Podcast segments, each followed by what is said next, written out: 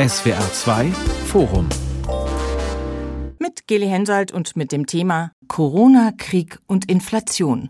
Wohin steuert die Weltwirtschaft? Der Ukraine-Krieg verändert den weltweiten Handel. Energiepreise explodieren, Rohstoffe werden knapp. Die Corona-Lockdowns in China legen die globalen Lieferketten lahm. Die Wirtschaft in vielen Ländern, auch in Deutschland, schwächelt, die Preise steigen. Gerade läuft ja in Davos das Weltwirtschaftsforum und Forumspräsident Brende sagt, er sei so pessimistisch wie seit Jahren nicht mehr. Denn der Krieg in der Ukraine sei nicht nur eine humanitäre Katastrophe, sondern schwäche auch das Wirtschaftswachstum erheblich. Und Bundeswirtschaftsminister Habeck warnt heute vor einer globalen Rezession. Die Welt hat sich verändert. Was bedeutet das für die weltweite Wirtschaft? Ist das, was wir gerade erleben, der Anfang vom Ende der Globalisierung? Wie werden sich Unternehmen in Zukunft aufstellen? Wie werden sie resilient für neue Herausforderungen und Krisen? Das diskutieren wir jetzt. Und zwar mit Professor Achim Wambach, Präsident des ZEW Leibniz Zentrums für europäische Wirtschaftsforschung in Mannheim, mit Tim Wenniges, Geschäftsführer beim Arbeitgeberverband Südwestmetall und mit dabei ist auch Lisa Nienhaus. Sie ist Wirtschaftskorrespondentin bei der Wochenzeitung Die Zeit. Frau Nienhaus, teilen Sie diese pessimistische Einschätzung vom Präsident des Weltwirtschaftsforums? Also wie bedrohlich ist die aktuelle Situation für die Wirtschaft in Deutschland und in Europa und auf der Welt denn aus Ihrer Sicht?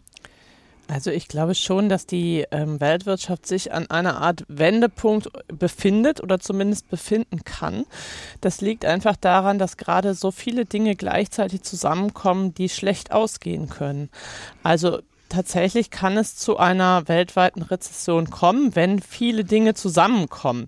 Nun muss das, muss das nicht passieren. Also da geht es ja insbesondere um äh, den Ukraine-Krieg, aber auch darum, ob man die Inflation in den Griff bekommt, ob die Energiepreise womöglich nochmal wieder sinken oder nicht. Also es gibt äh, ganz viele Punkte, die sich gerade in diesem Moment kristallisieren und die aber auch nicht so richtig beeinflussbar sind. Also niemand kann jetzt hier beschließen, wir beenden den Ukraine-Krieg. Also natürlich kann es ähm, äh, Russland beschließen, aber mhm. niemand hier von uns. Und so sind wir dem auch so ein bisschen ähm, hilflos ausgeliefert, denn das alles beeinflusst die Weltwirtschaft schon sehr und kann ähm, zu schweren Schäden führen. Also ganz viele Faktoren, die damit reinspielen und auch eine ganz große Unsicherheit auch, auf die wir uns da einstellen müssen, auf die wir uns auch neu einstellen müssen. Herr Wambach, wenn Frau Nienhaus sagt und auch viele andere, wir stehen an so einem Wendepunkt für die Weltwirtschaft. Was denken Sie, wohin geht die Reise?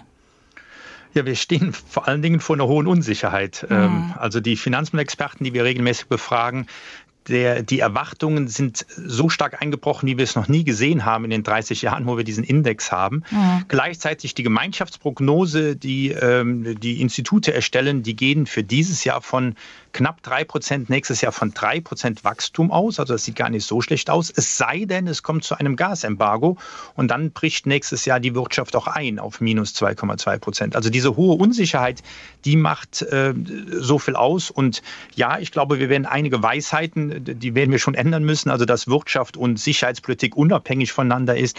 Also insofern, da kommt einiges auf uns zu. Herr Wenniges, wenn Sie sich so die Unternehmen in Deutschland und auch darüber hinaus angucken, wie wie gut sind die denn vorbereitet auf eine Zeitenwende, wie genau die dann auch immer aussehen wird? Ja, nun will ich ungern nochmal in diesen äh, negativen Ausblick einstimmen, aber das Thema Unsicherheit, was die beiden Vorredner angesprochen haben, ist in der Tat natürlich das zentrale Gift für jede unternehmerische Tätigkeit. Wenn sich verschiedene äh, Krisenszenarien von Corona über ähm, den Krieg in der Ukraine, Rohstoffpreise, es ist genannt worden und jetzt auch die, äh, der Abriss von Lieferketten überlagern, dann weiß man gar nicht ganz genau, was ist ursächlich, aber es schafft auf jeden Fall einen Rahmen der Unsicherheit, der natürlich Gift ist für Investitionen und natürlich dann auch irgendwann für Beschäftigung. Auf ein solches Krisenszenario dieser Art kann man sich eigentlich fast nicht vorbereiten. Also darauf können Firmen nicht oder Unternehmen nicht genau vorbereitet sein. Man kann auf einzelne Punkte reagieren, das wird ja auch getan. Äh, aber diese, diese geballte Mischung aus verschiedenen Problemlagen äh, ist wirklich eine, eine ausgesprochen schwierige Situation. Aber das heißt, wie ist die Stimmung da in den Unternehmen? Gerade wird da gewerkelt und an Krisenplänen äh, geschafft oder ist es auch mal so ein Gefühl, es ist eh alles so unsicher, wir wissen gar nicht, äh, welche Schritte wir jetzt als nächstes tun können, tun sollen? Na, zu einen haben wir es ja mit dieser Krise zu tun, mit einer der ersten oder wahrscheinlich der ersten Krise überhaupt mit vollen Auftragsbüchern. Äh, das ist ja das Paradox, ja. was wir gerade sehen. Und diese Auftragsbücher können nicht abgearbeitet werden, weil Teile fehlen, weil Vorprodukte fehlen. Und gleichzeitig gehen die Energiekosten und die Erzeugerpreise durch die Decke. Erzeugerpreise jetzt gerade year to year äh, bei 31 Prozent äh, plus. Ähm, und die Unternehmen reagieren natürlich darauf. Es wird diversifiziert. Man schaut, an welchen Stellen kann man Material noch bekommen aber auch das ist natürlich begrenzt. Das können Sie bei bestimmten Stückzahlen und auch bei bestimmten speziellen Produkten, Stichwort Halbleiter, wo ja auch die EU reagiert hat mit ihrem äh, European Chips Act. Da kann man das in Teilen machen, aber das geht nicht von jetzt auf gleich, das geht nicht sofort und das geht auch nicht in allen Bereichen. Das heißt, die Unternehmen müssen jetzt Schritt für Schritt aktiv werden. Sie stehen vor ziemlich vielen Herausforderungen, haben Sie gerade schon gesagt. Ukraine-Krieg, Inflation, Corona und die Folgen. Ich würde sagen, wir gucken uns einfach mal die einzelnen Bausteine ein bisschen genauer an und überlegen dann und diskutieren, wo denn Stellschrauben wären, an denen man da noch drehen kann. Fangen wir vielleicht mal an mit dem, was uns alle gerade am meisten beschäftigt, nämlich mit dem Ukraine-Krieg. Der hat Energie teurer gemacht. Dazu kommen natürlich auch die Wirtschaftssanktionen noch gegen Russland, die auch die Unternehmen spüren. Viele haben sich ja aus Russland auch zurückgezogen so unterm Strich, Herr Wambach, was sind die, die Kosten, die wir da im Moment einfach, die Kriegskosten, die wir da im Moment einkalkulieren müssen? Ja, also die hohen Energiepreise, ähm, die sind das sichtbare Element dieses Krieges. Die werden bleiben. Wenn es zu einem Embargo kommt, werden die Preise noch weiter ansteigen. Äh, die amerikanische Finanzministerin äh, Ministerin Yellen ist ja auch deswegen gegen ein Ölembargo, weil sie Sorge hat, dass die Preise noch weiter ansteigen. Mhm. Und ähm, da kommen wir nicht drum herum. Und da müssen die Unternehmen anfangen zu substituieren, ähm, andere Energieträger nutzen oder auch Produkte aus anderen Kanälen beziehen.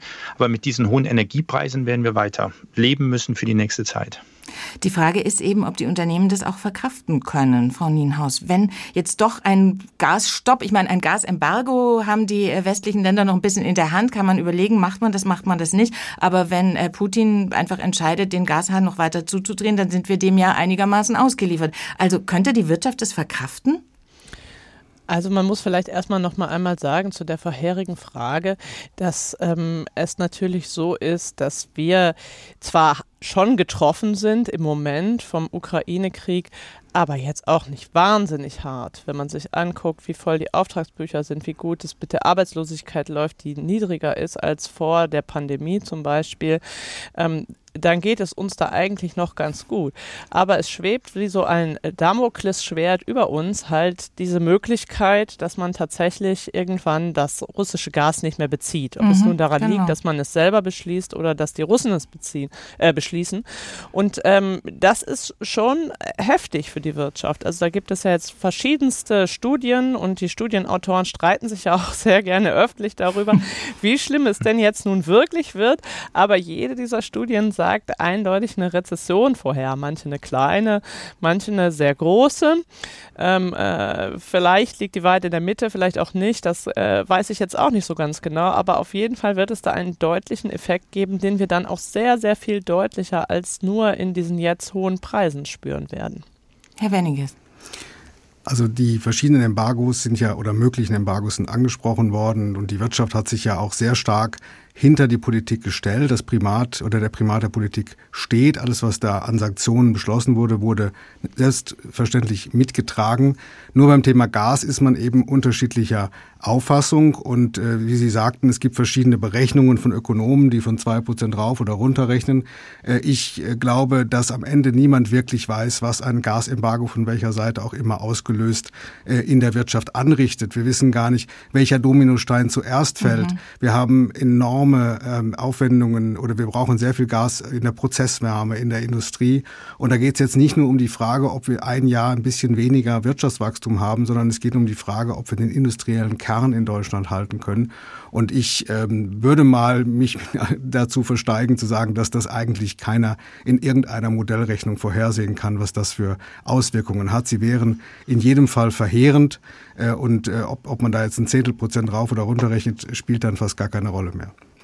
Jetzt müssen sich die Unternehmen auf jeden Fall längerfristig darauf einstellen, dass sie ihre Energieversorgung umstellen. Herr Wambach, wie schnell wird das gehen und vor allem, wie teuer wird denn das nochmal? Ja, also es hängt wirklich sehr davon ab, wie wir mit diesen Situationen dann umgehen. Und jetzt sind ja die ganzen ökonomischen Studien angesprochen worden. Mhm. Die sind mittlerweile auch von der OECD gemacht worden, von den Zentralbanken. Die reden eher, also immer so zwischen drei und fünf Prozent Einbruch. Was die aber an, also Wirtschaftseinbruch, wenn es dazu kommt, was die aber annehmen, und jetzt komme ich auch auf Ihre Frage, ist, ähm, wo wird dann das knappe Gas zugeteilt? Wer bekommt das? Mhm. Und das sollte natürlich dahin gehen, wo die höchste Wertschöpfung ist, weil nur so kann man solche geringe, also relativ geringen Zahlen begründen. Wenn wir aber zu einer Rationierung von Gas kommen, dann geht das an die Haushalte zunächst, weil so ist das in den Gesetzen. Die sind besonders schützenswert. Und die Bundesnetzagentur verteilt das dann. Die ist auch recht nervös, dass es dazu kommt, weil das ja noch nie gemacht wurde.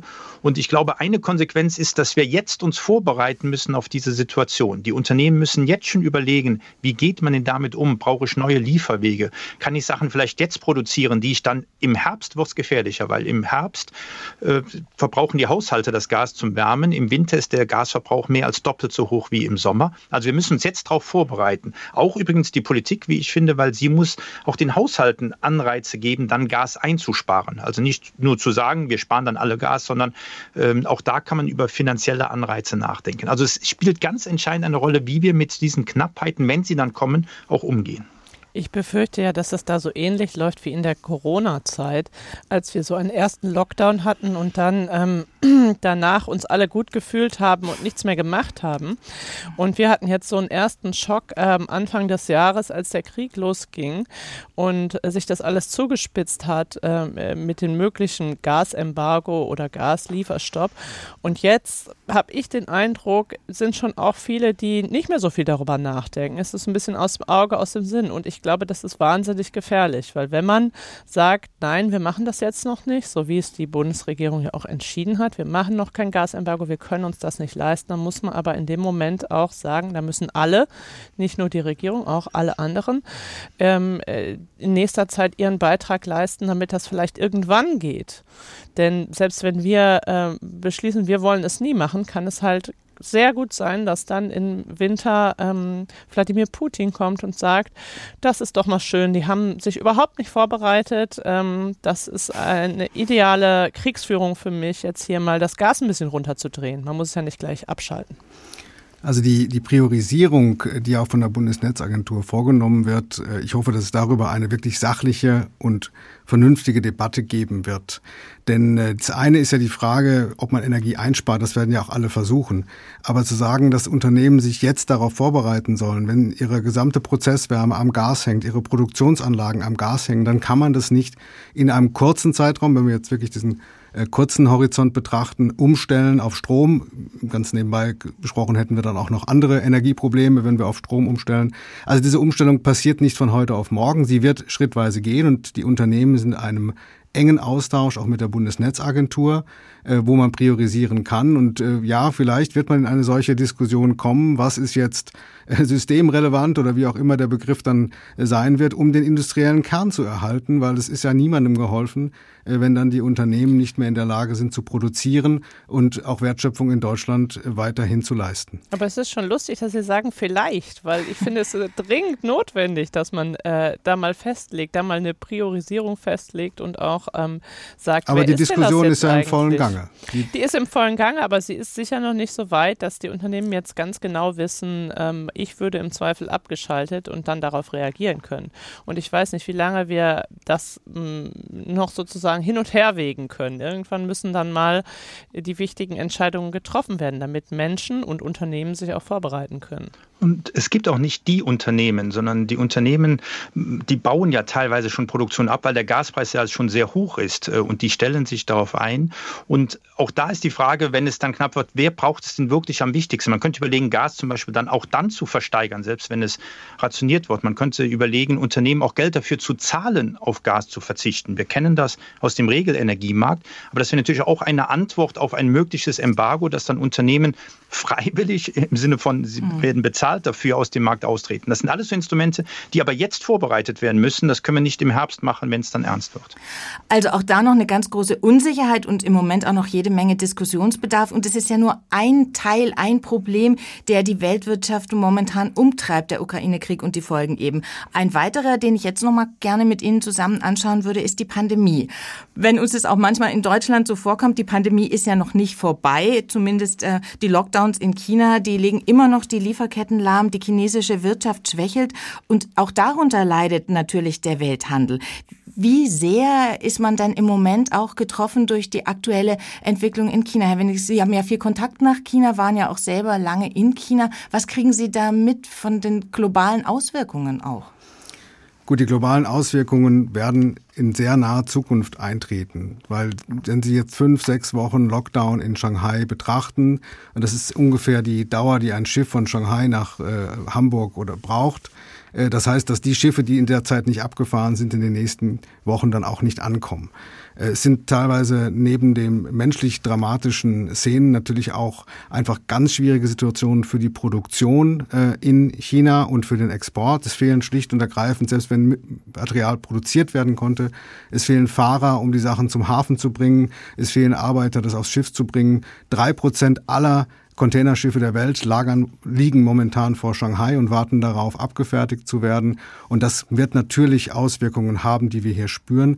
Und es wird natürlich auch auf die wirtschaftliche Tragfähigkeit der Unternehmen in China, zum Beispiel von Tochterfirmen oder Joint Venture, Auswirkungen haben die erheblich sind. Äh, der Automarkt ist um 40 Prozent eingebrochen. Äh, die Liste könnte man noch fortführen über die Einbrüche in China und das wird nicht ohne Folgen bleiben.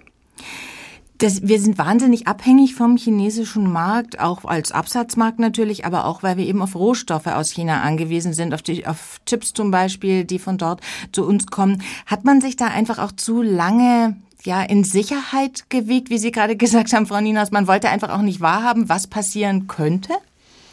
Ich glaube, also man hat äh, sich hierzulande äh, vor allen Dingen in Sicherheit gewiegt, dass die Chinesen eine andere Antwort auf die Pandemie jetzt finden, sowie auch der Rest der Welt, der ab einem gewissen Punkt eine andere Antwort auf die Pandemie gefunden hat in einem Moment, wo sie weniger bedrohlich geworden ist.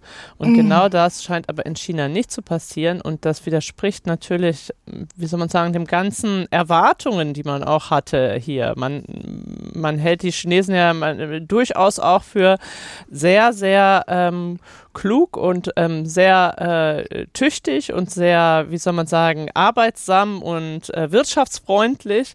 Und ich glaube, sehr viele Leute haben einfach nicht erwartet, dass tatsächlich weiter so äh, mit so solch harten Lockdowns gearbeitet wird. Und dass das dann natürlich solche Folgen bei uns hat, ist ähm, traurig, weil man das Gefühl hat, es ist gar nicht mehr so sehr das Virus, es ist eher der Umgang mit dem Virus, der uns jetzt diese Probleme beschert.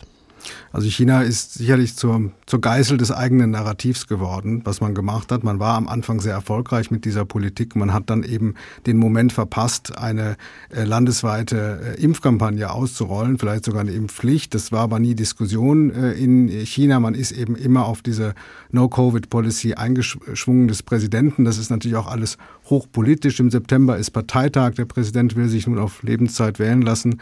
Und man kann jetzt irgendwie hinter dieses Narrativ nicht zurück. Man merkt aber gleichzeitig, dass man sich damit isoliert, sich selber auch wirtschaftlich schwächt. Und das größte Problem dabei ist, wenn wir jetzt hören, es sind äh, möglicherweise Lockerungen in Shanghai und in den anderen Städten, es sollen momentan 31 sein, die in Teil- oder Volllockdowns sich befinden im Gespräch sind, dann weiß man natürlich nicht, wann das endet. Und wenn dann in sechs Wochen die Zahlen wieder hochgehen, ob das ganze Spiel wieder von vorne beginnt. Und diese Unsicherheit äh, ist erheblich und äh, es ist momentan auch kein richtiger Ausweg erkennbar. Und hat natürlich auch Einfluss auf das weltweite Wirtschaftswachstum. Herr Warmbach, auf was, was, wie viel Prozent müssen wir denn da noch einberechnen? Ja, also die Lieferketten waren ja auch schon vorher gestört und das verstärkt jetzt diesen Effekt. Das große Problem da ist, dass äh, es auch nicht planbar ist. Es ist gerade schon erwähnt worden, dass äh, der Parteitag in der zweiten Jahreshälfte stattfinden wird, also eine hohe politische Unsicherheit. Wir beobachten in China eigentlich schon die letzten fünf bis zehn Jahre, dass das sozusagen dass die Priorität, die der Wirtschaft gegeben wird, zurückgenommen wird. Also der chinesische Staat baut stark auf seine Staatsunternehmen, er greift massiver ein und das, was wir jetzt sehen, ist ja auch auf Kosten der Wirtschaft. Bisher war eigentlich die Erwartung, dass die Stabilität kommt durch den wirtschaftlichen Erfolg. Und das hat sich jetzt geändert. Deswegen ist wirklich auch eine Planbarkeit genommen worden, jetzt auch äh, schon für die nächsten Monate. Also langfristig sowieso, aber auch schon die nächsten Monate. Also bis die Wahl stattgefunden hat, kann man nicht genau kalkulieren, was in China noch geschieht. Also Unsicherheit ist irgendwie das Schlagwort unserer Runde hier. Jetzt auf jeden Fall wird es die Weltwirtschaft beeinflussen und auch schwächen. Ich finde, es klingt immer so abstrakt. Das Weltwirtschaftswachstum geht zurück oder stagniert. Was heißt denn das ganz konkret, wenn wir über diesen Rückgang an Wachstum sprechen? Also was heißt es zum Beispiel für Arbeitsplätze, für die weltweite Situation der Menschen? Was kommt da denn auf uns zu, wenn wir jetzt mal von so einem, nicht von dem ganz Worst-Szenario ausgehen, sondern von einer Entwicklung so in der Mitte aller Prognosen im Moment? Worauf müssen wir uns da einstellen? Wir haben ja immer den deutschen Blick ähm, auf ja. die Lage und Deutschland kann mit den Krisen eigentlich ganz gut umgehen. Also das haben wir jetzt gesehen in der Finanzkrise, wir haben das gesehen in der Corona-Krise. Dann gibt es Kurzarbeitergeld, der Staat unterstützt Unternehmen, dadurch geht die Staatsverschuldung hoch, äh, aber das kriegt er irgendwie hin. Und jetzt auch mit den hohen Energiepreisen, wir sind halt ein sehr wohlhabendes Land, aber hier reden wir über die Weltwirtschaft. Mhm. Wir haben noch gar nicht über die äh, Nahrungsmittel, Lebensmittelpreise gesprochen, die Weizenpreise sind stark gestiegen, da laufen Länder in richtige, ernsthafte Probleme rein. Auch die hohen Energiepreise Preise. Das kann sich Deutschland leisten, aber selbst in Südeuropa wird es schwierig, mit diesen Preisen umzugehen. Spanien hat ja auch einen Preiscap eingeführt äh, auf Gaspreise, weil sie sagen, wir kriegen das in den Haushalten sonst nicht äh, gemanagt. Deswegen, ich würde sagen, für Deutschland die können auch so eine Krise verkraften auf eine gewisse Art und Weise. Aber in der Weltwirtschaft äh, führt das zu stärkerer Arbeitslosigkeit und in dem Lebensmittelbereich also tatsächlich auch zu Hunger in diesen Ländern. Und wir sind ja eben nicht singulär unterwegs in dieser Welt. Das heißt, wir sind Teil einer Welt, die sich total verändert. Olaf Scholz hat von der Zeitenwende gesprochen. Das gilt natürlich auch für die Wirtschaft. Also irgendwann werden ja die Folgen dieser aktuellen Krise, die wirtschaftlichen Folgen auch zu uns schwappen. Also was kommt da noch auf uns zu? Wir können ja nicht allein auf der, ich sag mal, Insel der Seligen bleiben. Also ich glaube ehrlich gesagt, so wenig werden wir davon nicht merken. Also mhm. es ist schon richtig, dass wir natürlich das besser äh, abfedern können als andere Länder und die dramatischen Auswirkungen, die wirklich auch für die Menschen äh, hochdramatisch sind, dann woanders stattfinden. Aber wir sehen ja jetzt schon beispielsweise die hohe Inflation. Mhm. Wenn ähm, weiterhin Lieferketten noch mehr, womöglich sogar äh, gestört werden, noch mehr Vorprodukte fehlen, die Unternehmen nicht produzieren können, dann kann diese Inflation noch eine ganze Weile länger anhalten oder sogar noch stärker werden. Das ist was, was durchaus den ärmeren Teil der Bevölkerung in Deutschland auch sehr trifft. Also wir betrachten das ja manchmal so von der Warte ähm, der Leute, die vielleicht links und rechts neben uns wohnen und die sagen, gut, dann zahle ich halt mal doppelt so viel für ähm, weiß ich nicht, das Mehl oder ähm, ähm, mein, mein Heizöl dieses Jahr, so ist es dann halt. Andere Leute können das nicht. Und ähm, es gibt zwar Unterstützung seitens der Politik schon für viele der ärmeren äh, Leute, aber es reicht wahrscheinlich nicht. Also wenn das so weitergeht, dann wird das nicht reichen. Und es kommt noch was hinzu. Also es sind nicht nur die hohen Preise, sondern es ist doch auch so, dass wir insbesondere was China angeht, wahnsinnig verflochten sind mit diesem Land. Und wenn China wirklich dauerhaft äh, durch die Pandemie äh, für Probleme in der Weltwirtschaft sorgt, sind wir mit die Ersten oder unsere Unternehmen mit die Ersten, die das merken. Dann fehlen ihnen Vorprodukte, dann fehlen ihnen Abnehmer, mhm. ähm, dann fehlt ihnen alles Mögliche. Und das ist natürlich durchaus gefährlich für Arbeitsplätze. Ich weiß nicht, ob wir für immer und ewig dann für alles Kurzarbeit einführen werden. Die Frage ist ja auch, was wir mit, wen wir mit wir meinen. Also wenn wir jetzt auf Europa und Deutschland schauen, dann können wir auch noch mal runterbrechen auf Baden-Württemberg. Wir sitzen ja hier beim SWR und äh, Baden-Württemberg exportiert mehr in die Volksrepublik China, als es importiert. Wenn man das auf europäischer Ebene sieht, haben wir ungefähr 1,3 Milliarden Euro Einfuhren jeden Tag und 600 Millionen Ausfuhren. Insofern hat China auch eine gewisse Abhängigkeit vom europäischen Markt, was den Absatz der eigenen Güter angeht. Nur wenn man halt die einzelnen Regionen und einzelnen Branchen schaut, dann ergeben sich große Unterschiede. Wenn Sie sich die Exportstatistik anschauen, die Bereiche Fahrzeugbau, Maschinenbau, Chemie machen 40 Prozent der Exporte aus. Das heißt, diese Bereiche sind sehr stark vom Export abhängig, andere natürlich auch gleichzeitig wieder vom Import von Vorprodukten. Diese starke Verknüpfung mit China war für uns sehr, sehr erfolgreich. Und wenn man das mal auch auf eine höhere Ebene ziehen will, was, den, was das Wirtschaftsmodell angeht, so haben wir in den letzten Jahrzehnten uns bei, dem, bei der Wahl zwischen Effizienz und Resilienz sehr stark für die Effizienz entschieden. Damit sind auch alle sehr erfolgreich gefahren, solange das Modell hält und solange diese, dieser Austausch funktioniert. Das gerät jetzt eben ins Stocken. Jetzt dürfen wir aber auch nicht das Kind mit dem Bade ausschütten und komplett zur Resilienz hinschwenken. Also das wäre, das wäre eigentlich eine Planwirtschaft. Das kann ja auch nicht gewollt sein. Oder wenn man jetzt Stimmen hört, also wir müssen jetzt, wenn wir jetzt von Russland unabhängig machen, dann machen wir uns jetzt auch von China abhängig. Das wird nicht unabhängig, geben. Genau. Unabhängig. Das, das wird nicht funktionieren. Äh, wie es in China immer so heißt, äh, who's not at the table is on the menu. Und äh, wenn wir uns rausziehen, dann sind wir eben nicht dabei. Trotzdem sind sich viele im Moment einig, dass sich an dem Welt, dass sich der weltweite Handel verändern wird und dass sich auch dann das neue Konzepte auch gefragt wird. Manche sprechen auch schon vom Ende der Globalisierung. Es gibt Menschen wie zum Beispiel den Chef des Investmentbankhauses BlackRock, der sagt, die Globalisierung, so wie er sie in den vergangenen Jahrzehnten erlebt habe, die sei am Ende. Was heißt denn das konkret? Herr Wambach.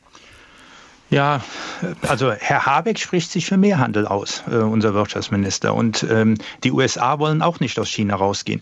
Wir sehen zwar diesen Trend zu Reshoring, dass man auch Produktion wieder zurückverlagert, ähm, aber eigentlich ist das Thema Abhängigkeitsmanagement. Wie schaffen wir es, von diesen Abhängigkeiten wegzukommen?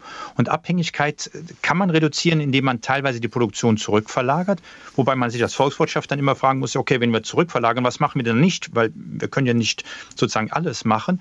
Äh, das andere ist aber, dass man halt mehr Handelspartner sucht, dass man also äh, auch mit Südamerika, äh, mit den anderen asiatischen Staaten Handel betreibt.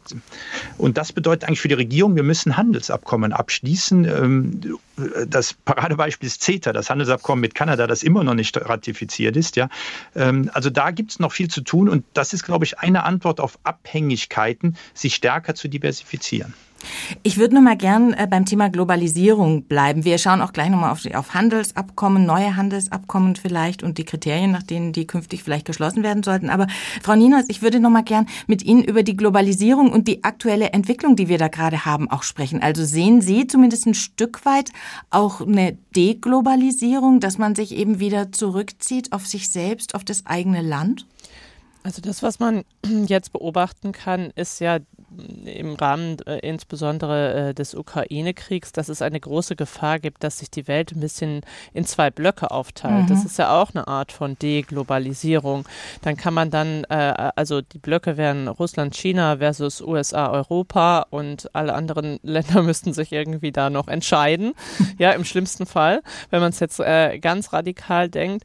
Und es gibt ähm, tatsächlich ähm, hohe Kosten, wenn man das tut. Das würde natürlich auf der einen einen Seite bedeuten, dass man auch Handel intensiviert, nämlich den mit seinem engen Partner und anderen Handel total zurückfährt. Da wir aber äh, in Europa und auch in den USA Unternehmen haben, die überall auf der Welt aktiv sind, ist das natürlich wahnsinnig schwierig. Das Einzige, wo wir das jetzt schon wirklich quasi wie so ein Experiment beobachten können, ist Russland. Dadurch, dass wir äh, die Sanktionen verhängt haben, sehr harte Sanktionen verhängt haben, also der gesamte Westen, nicht nur die USA, auch Europa hat sehr harte Sanktionen versenkt, ähm, sehen wir, wie das ist, wenn ein Land entkoppelt wird, was dann passiert, was es kostet, was das für Probleme gibt. Also diese Sanktionen sind ein scharfes Schwert, die treffen Russland recht scharf, aber sie treffen auch uns selber. Mhm. Also im Moment koppeln wir uns nur von Russland ab, aber sollten wir uns wirklich in diese zwei Blöcke verteilen, wie es manche so vor sich sehen, das ähm, wäre sicherlich für den Wohlstand ähm, nicht besonders günstig. Was würde das denn bedeuten, wenn dann Warenströme künftig nur innerhalb, ich sag mal so, geopolitischer Machtbereiche entlang fließen? Also die Warenströme im Westen auf der einen Seite, sage ich mal, und der Rest der, der Rest der Welt dann auf der anderen Seite. Was, was hätte das für Auswirkungen? Würde das nicht genug Diversifizierung ermöglichen? Also es gibt Studien. Achso, äh, es gibt, gerne. Na, ich wollte nur die Studien, also es gibt eine Reihe von Studien, die sich das anschauen. Was passiert denn, wenn wir dieses Decoupling haben, äh, wenn sich der westliche Block löst äh, oder wenn sich Europa ganz trennt? Ähm, es gibt auch Zölle der Amerikaner gegenüber europäischen Produkten. Also das, mhm. das haben die Studien analysiert. Wir reden hier so in der Größenordnung 1 bis 4 Prozent des BIPs, was aber jährlich wäre. Also wäre schon substanziell. Ähm, ob das machbar ist, das kann ich nicht beurteilen. Ob es gut ist, äh, ist die Frage, dass man in diese Richtung geht. Ich bin bei diesen zwei Blöcken etwas skeptisch. Russland ist auch nur bedingt ein, ein, ein gutes Beispiel in dieser Sache, weil Russland, äh, unsere Exporte an Russland machen zwei bis drei Prozent aus der Exporte, also sehr gering. China ist viel relevanter von der wirtschaftlichen Perspektive. Und wenn China vor der Wahl steht, wollen wir Russland oder Europa, USA, Europa und USA sind zusammen 20 Mal so groß wie Russland. Ja, das ist, das ist für einen wirtschaftlichen Handel ist Russland ein Partner, aber nicht, äh, der, der gibt nicht diese Größenordnung. Deswegen, ich glaube, wir müssen die Politik, also wir müssen die Diskussion in die Richtung führen, wie können wir die Abhängigkeiten managen, aber nicht, wie können wir sozusagen hier Handelsbarrieren aufbauen, dass wir nicht weiter Handel treiben können. Ich glaube, die Entwicklungen, die wir jetzt gerade sehen, verschiedene Handelsabkommen, es war ja auch hochinteressant, dass Bundeskanzler Scholz zuerst nach Japan gefahren ist und Herrn Modi äh, begrüßt hat. Herr Biden ist heute in Japan, hat ein, ein, eine Neuauflage des transpazifischen Abkommens in neuer Form vorgeschlagen. Wir sehen ja diese Diversifizierung, äh, sehen aber auch gleichzeitig, dass die Politik noch liefern muss. Äh, Professor Wambach hat es angesprochen beim Thema CETA. Ich würde noch Mercosur daneben setzen. Auch da äh, kommen wir nicht wirklich weiter. Äh, aber all das sind ja aus, sozusagen Ausprägungen eines großen Konfliktes, der dahinter steht, der sozusagen das 21. Jahrhundert wahrscheinlich dominieren wird, nämlich der Konflikt USA-China. Und wenn Sie in die Geschichte schauen, äh, soweit ich das äh, verstanden habe, gab es eigentlich keine Situation, dass es einen solchen Aufstieg einer Weltmacht gab, einer so großen wirtschaftlichen äh, Macht wie, China, dass es nicht zum offenen Konflikt gekommen ist. Und heute hat man ja auch gelesen, dass Herr Biden Taiwan ein Beistandsversprechen ähm, gegeben hat, falls es da zu einem Konflikt kommt. Und in dieser Frage dürfen wir uns natürlich nicht aufreiben lassen. Da ist, in, wenn diese beiden großen, ich würde es schon Blöcke nennen, in irgendeiner Form in einer Konkurrenz stehen, muss halt Europa so zusammenstehen und so äh, mit einer Sprache sprechen und eigene Regeln aufstellen, dass es in der Lage ist, dieses Spiel mitzuspielen. Sonst werden wir völlig marginalisiert. Aber die Frage ist ja, wie könnten diese Regeln auch aussehen? Wenn es so ein bisschen ins Detail geht, wird es ja dann auch spannend. Also nach welchen Regeln wollen wir spielen? Also momentan gehen, es gelten die Regeln der Welthandelsorganisation. Die sind, da sind sich, glaube ich, alle einig, einige reformbedürftig an vielen Stellen. Ähm, aber das ist auf jeden Fall der Punkt, wo es ausgetragen werden muss. Und es kann jetzt nicht sein, dass, äh, dass irgendeine ähm, sozusagen andere Kräfte eigene Regeln dann in den Raum stellen und danach müssen dann alle äh, sich bewegen. Also auf dem auf dieser regelbasierten Ordnung, die wir jetzt gerade in anderen Zusammenhängen der Sicherheitsarchitektur diskutieren, die muss auch für, die Wirtschafts-, ähm, für das Wirtschaftsleben gelten. Und da muss es diesen Austausch geben können. Und dafür haben wir diese Foren, äh, die da dafür geeignet sind. Herr Habeck hat heute gesagt, ähm, die Märkte müssen offen gehalten werden, sie müssen offen bleiben, aber die Regeln der Märkte, die müssen sich ändern. Also da würde ich schon noch mal gerne nachfragen, in welche Richtung könnte das gehen? Was wäre da überhaupt realistisch und wie könnte man auch dafür sorgen, dass sich eventuell die Regeln ändern? Also ich kann Ihnen auf jeden Fall sagen, wie es nicht geht, weil im Moment ist es so, dass die ähm, Bundesregierung und auch die Europäische Kommission ja gerade auch sowohl in der Corona-Krise als auch jetzt beim Krieg in der Ukraine sehr aktiv gehandelt hat, sehr viele richtige Dinge gemacht hat zur Unterstützung der Wirtschaft.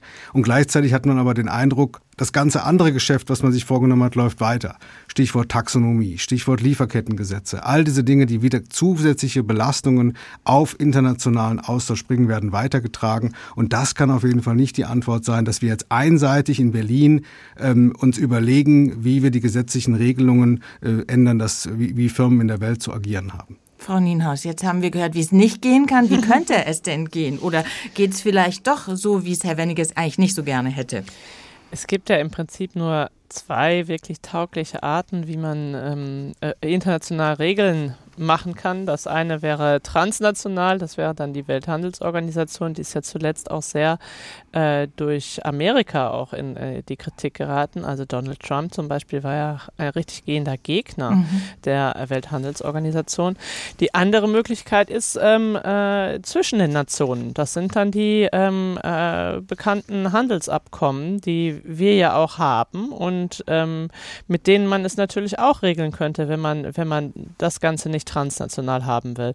Ich würde sagen, hm, Wenn die transnationalen Regeln funktionieren und sich alle daran halten, ist das wahrscheinlich für den Wohlstand insgesamt besser. Ja. Aber ob die Politik da ähm, äh, es schafft, sozusagen diese äh, das durchzusetzen oder dass alle auch bereit sind, sich daran zu halten, gerade in diesen aufgeregten Zeiten und das ist äh, auf der einen Seite der Ukraine-Krieg und auf der anderen Seite tatsächlich der Konflikt USA-China, das weiß man nicht genau.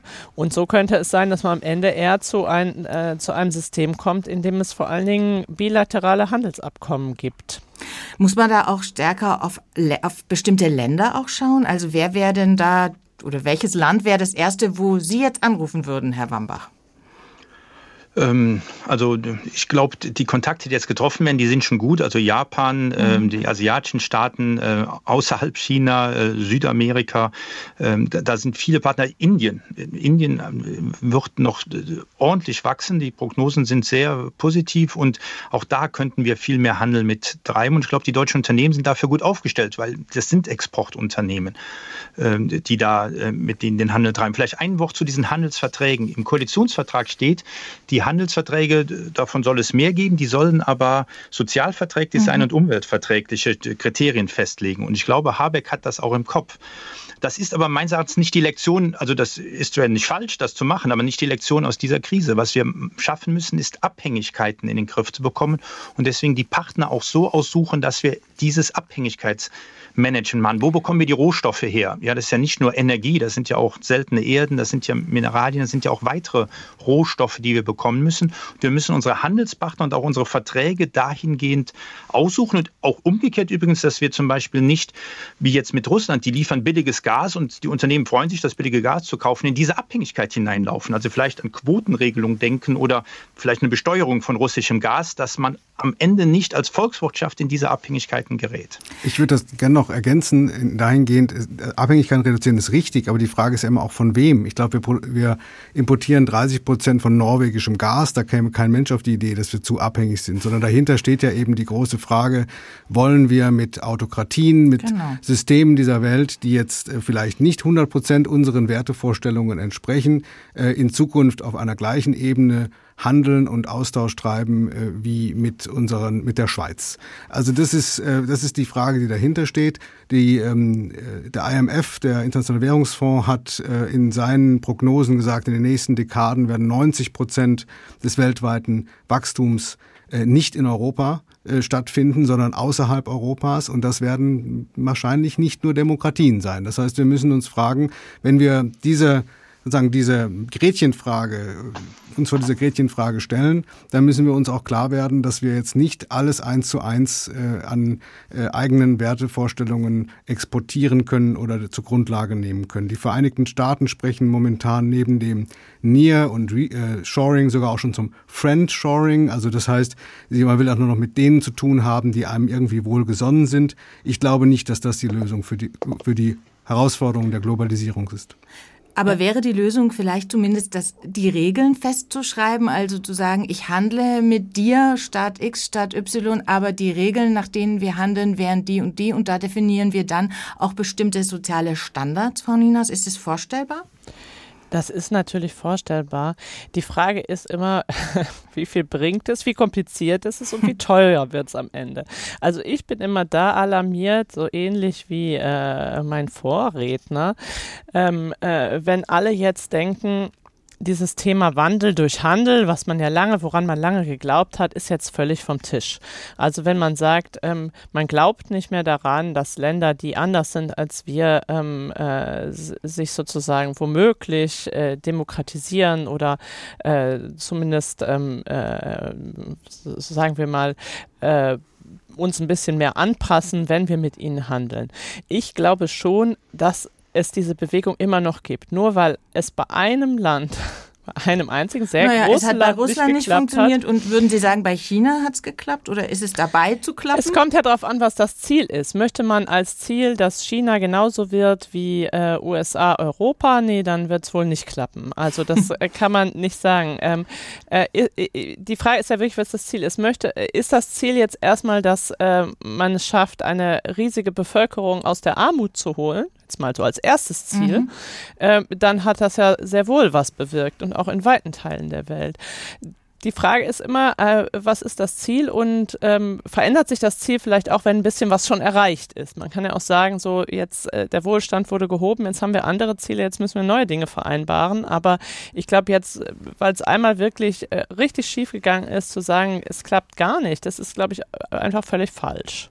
Aber gerade am Beispiel China kann man ja auch sehen, da geht der Trend, sage ich mal, wieder in die in eine für deutsche Unternehmen oft auch ungute Richtung. Ja, die Restriktionen werden immer größer. Auch viele Kundinnen und Kunden finden es gar nicht mehr so toll, wenn ihr Unternehmen auch in China produziert oder China als großen Markt betrifft. Also wird da nicht automatisch auch ein Umdenken passieren müssen, Herr Weniges? Nein, das sehe ich nicht, weil also es gibt natürlich Fälle, ähm, die, die bekannt sind, auch in China ähm, von Xinjiang und ähnlichem, wo mhm. natürlich einzelne Unternehmen betroffen sind ähm, davon und die dann auch sich der Diskussion stellen müssen, zu Recht.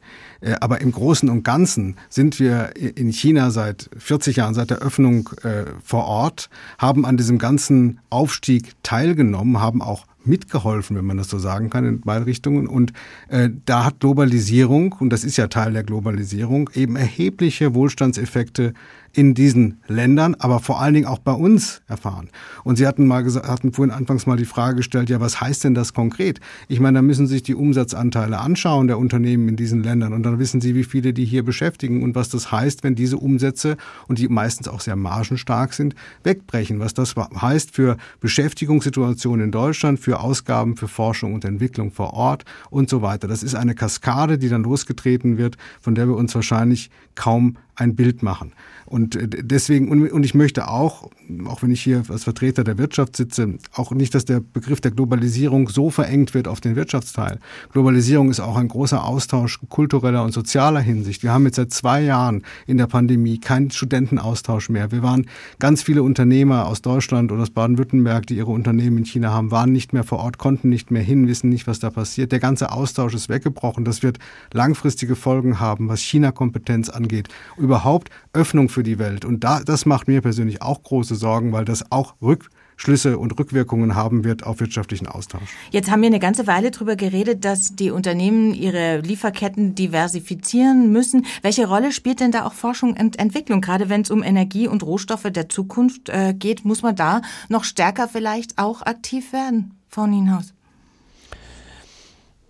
Sie meinen jetzt in Bezug auf Globalisierung, dass man seine Forschung und Entwicklung stärker globalisieren muss? Nee, ich meine, dass man vielleicht auch in Deutschland, in Europa sich bei dem Thema noch stärker Gedanken machen muss. Wie kann ich ähm, erneuerbare Energien einsetzen? Wie, wie lassen sich vielleicht Rohstoffe, die ich in bestimmten Ländern bisher nur beziehen kann, ersetzen durch andere Rohstoffe, durch neue Innovationen? Das habe ich eigentlich gemeint. Verstehe. Also ich glaube, da wird natürlich in den Unternehmen passiert das schon eine Menge. Was Sie wahrscheinlich meinen, ist, ob der Staat da auch noch ein Anteil hat, ob er sich da äh, quasi einbringen muss, ob er da auch Vorgaben geben muss. Und ich glaube, dass ähm, es in Deutschland dazu zuletzt eine wahnsinnig starke Bewegung gibt, die mehr sowas äh, wie so eine Art Industriepolitik gerade bei Innovationen fordert.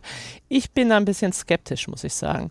Also ähm, weiß nicht, wenn, wenn der Wirtschaftsminister irgendwie besser weiß, wie die, wie die Innovationen der Zukunft sind als die Unternehmen, dann ähm, ähm, bin ich nicht die Erste, die das glaubt, ehrlich gesagt. Also ähm, äh, vielleicht sind hier andere dabei, die, die ihm da mehr zutrauen, aber ich wäre da wirklich vorsichtig, weil am Ende sind das dann auch Steuergelder, die womöglich irgendwo hineingesteckt werden, wo sie dann nachher verpuffen.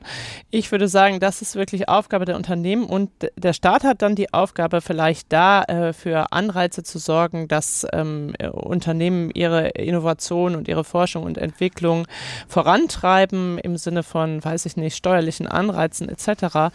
Aber da selber die klaren Vorgaben zu machen, äh, das halte ich für höchst äh, gefährlich. Wenn wir auf die Zukunft des Welthandels gucken, Herr Warmbach, wird es so insgesamt mehr staatliche Einflussnahme geben? Also so eine Art Politisierung auch der Handelspolitik? Ja, ganz sicher. Also äh, diese Illusion, dass die Wirtschaft und die Politik getrennt ist, das äh, funktioniert so nicht. Also der, der Staat muss die sicherheitspolitischen Interessen wieder wahrnehmen. Hat er früher auch. Also das, äh, das Volkswirtschaftslehre, mein Fach heißt ja eigentlich wirtschaftliche Staatswissenschaften. Also wie ist der Staat und die Wirtschaft in Einklang zu bringen. Aber wir hatten halt gehofft nach, nach der Wende, dass das nicht mehr so notwendig war. Aber das kommt jetzt wieder verstärkt zurück. Und nicht nur bei Energie, sondern auch bei, den, äh, bei, bei weiteren Ressourcen. Also hat der Staat eine wichtige Rolle. Vielleicht letzter Punkt dazu auch noch. Also das war auch schon vor, der, ähm, vor dem Krieg so. Wir hatten ja gegenüber China in den letzten fünf Jahren auch von europäischer Seite auch ein anderes Regime oder sind da eingetreten. Die Investitionskontrolle, die die Bundesregierung macht, also chinesische Investitionen in Deutschland, werden darüber überprüft, ob sie unsere Sicherheitsinteressen verletzen und dann wird die untersagt. Also insofern, wir haben diese Instrumente auch schon vorher gehabt, aber jetzt hat es natürlich nochmal eine ganz neue Dimension bekommen. Das war das SWR2-Forum zum Thema Corona, Krieg und Inflation. Wohin steuert die Weltwirtschaft? Mit dabei waren Lisa Nienhaus von der Zeit, Professor Achim Wambach vom ZEW, Leibniz Zentrum für Europäische Wirtschaft, Wirtschaftsforschung und Tim Wenniges vom Arbeitgeberverband Südwestmetall. Mein Name ist Geli Hensoldt und ich sage danke fürs Zuhören.